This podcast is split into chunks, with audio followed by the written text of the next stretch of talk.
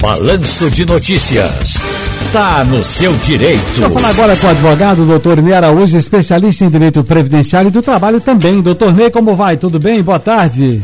Olá, Ciro Bezerra. Olá, ouvintes da nossa Rádio Jornal. Tudo em ordem? Tudo bem? Vamos trabalhar? Vamos sim. Rapaz, sabe quem sempre nos escuta, nos, nos dá uma honra da audiência nesse horário, e o senhor conhece muito bem, esse casal maravilhoso, morador aqui do bairro uh, da Boa Vista, Dona Mida e o maestro Duda, viu? Estão ligados com a gente. Oh. O Roberto Andrade sempre me manda mensagem dizendo: olha, estão ligados, Dona Mida, maestro Duda, viva o frevo de Pernambuco, viva as nossas valsas, viva as baquianas, viva também as músicas clássicas eruditas do grande maestro Duda, né? Aproveito para fazer um agradecimento de público, que ele sabe que eu sou um apaixonado por bandas. Ah. E ele sempre me manda as bandas. É, apresentações de bandas por todo o Brasil. Hum, que bom, que bom, que bom. É, Mestre Duda, que vez outra, se ele quiser, eu estou à disposição para lhe dar alguma aula, viu, Mestre Duda? Sobre sax, sobre tenor. Aí é ruim. É difícil. Vamos trabalhar? Vamos trabalhar. É Olha, a Justiça definiu de quem será o encargo, doutor Neira Araújo, do salário das gestantes afastadas do trabalho? Olha, Ciro, é, a, já houve até declaração né, de parlamentares dizendo, né, erramos, erramos. Eles editaram a lei agora, no mês de maio, determinando que as gestantes tenham que ser afastadas do trabalho nesse período de pandemia. Mas não disse quem ia pagar a conta. Disse que elas ficariam trabalhando mais de casa, não é? ou seja, remotamente. E aí, como é que uma empregada doméstica vai trabalhar lá da casa dela? Ou como é que uma enfermeira vai prestar o seu serviço num hospital é, sendo lá da casa dela? Nós já tivemos é, os empregadores na dúvida, entraram na Justiça Federal e dois empregadores já conseguiram que a Justiça determinasse que o pagamento seja feito pelo INSS. Doutor Ney, dizem que a gente não deve, mas eu preciso colocar isso aqui publicamente até para ver quantas pessoas fizeram da mesma forma que nós fizemos lá em casa.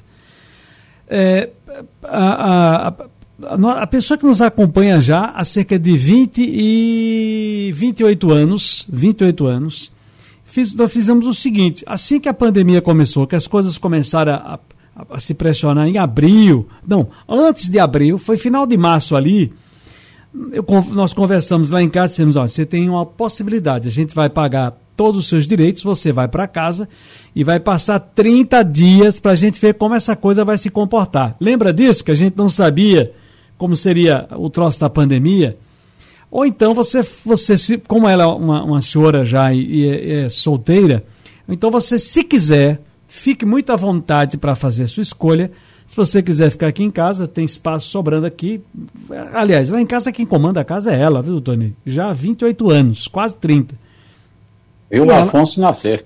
Exatamente. Afonso não está mal em casa, está nos devendo neto. Joaquim, Ernesto, talvez venha por aí. Ou então Olga, é, Aurora, Pilar. Estou pressionando aqui. Enfim, foi o acertado, não foi? Agora a gente, a, a, pelo menos nos últimos três meses, a coisa começou a, a flexibilizar. Já está indo para casa, vacinou, aquela coisa toda. Porque as pessoas ficam muito sem saber o que fazer também, né, doutor Ney? Fica, Ciro. É, aqui em casa, inclusive, é, como só eu e a esposa, então nós decidimos, é uma pessoa que já está conosco também há alguns anos, nós mandamos que ela ficasse em casa, né, continuamos pagando normalmente só muito à frente é que nós a convocamos é, a voltar ao trabalho. Uhum. Voltar de forma parcial. Sei. Agora, tem uma outra pergunta aqui. Trabalho como técnica de enfermagem há 26 anos num hospital. Minha insalubridade foi cortada. Vai prejudicar a minha aposentadoria? Não explica por que foi cortada, doutor Ney. Só a pergunta aqui. Olha, Ciro, é, ela deve estar querendo saber se vai implicar na aposentadoria dela, acredito eu, certo? Olha, insalubridade para efeito trabalhista é uma coisa e para aposentadoria é outra. Ou seja, quando há, quando há, ah, é, vamos dizer, se toma as providências para que aquela insalubridade não mais exista, é? pode haver o corte, sim, da, do, do, pagamento desse adicional.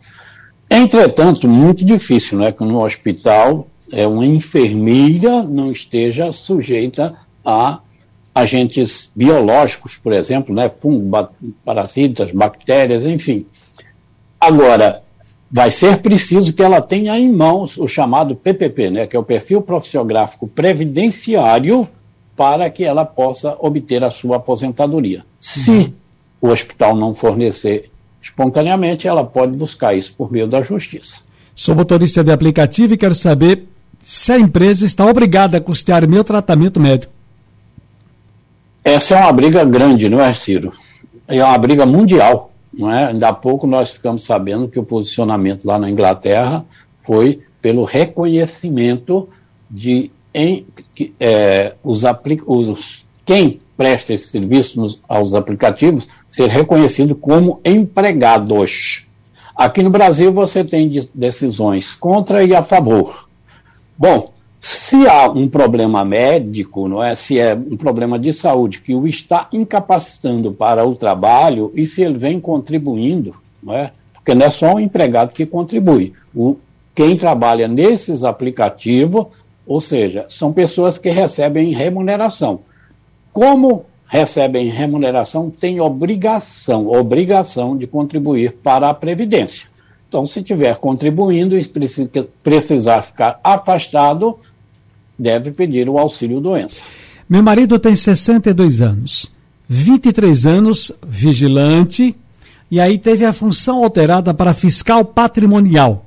Essa mudança prejudica na hora da aposentadoria? É, me lembra a expressão latina, né? Mutadis, mutandis, não é? Esse caso dele aí assemelha-se o da enfermeira. Por quê? O, o, o vigilante, é? ele está exposto ao perigo, é a chamada periculosidade, o que dá direito ele à aposentadoria, é? a contagem como tempo especial.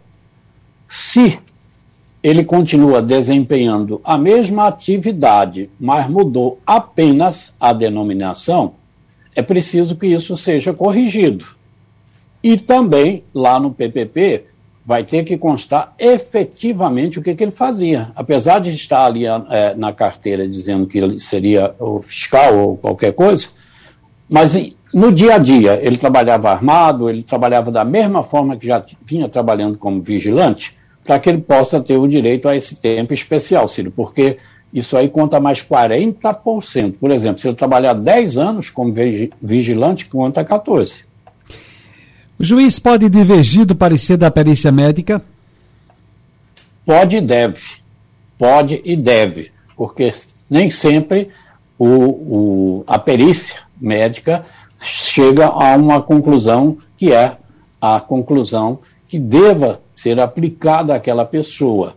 É o caso, por exemplo, às vezes no relatório dele você verifica que ele aponta todas as incapacidades, não é?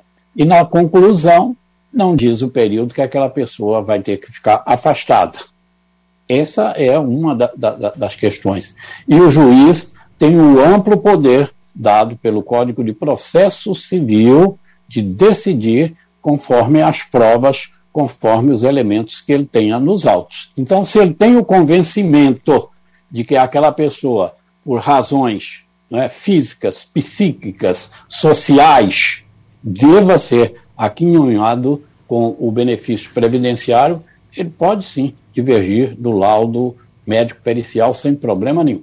Advogado Neira, hoje especialista em direito previdenciário do trabalho, aqui no nosso Balanço de Notícias.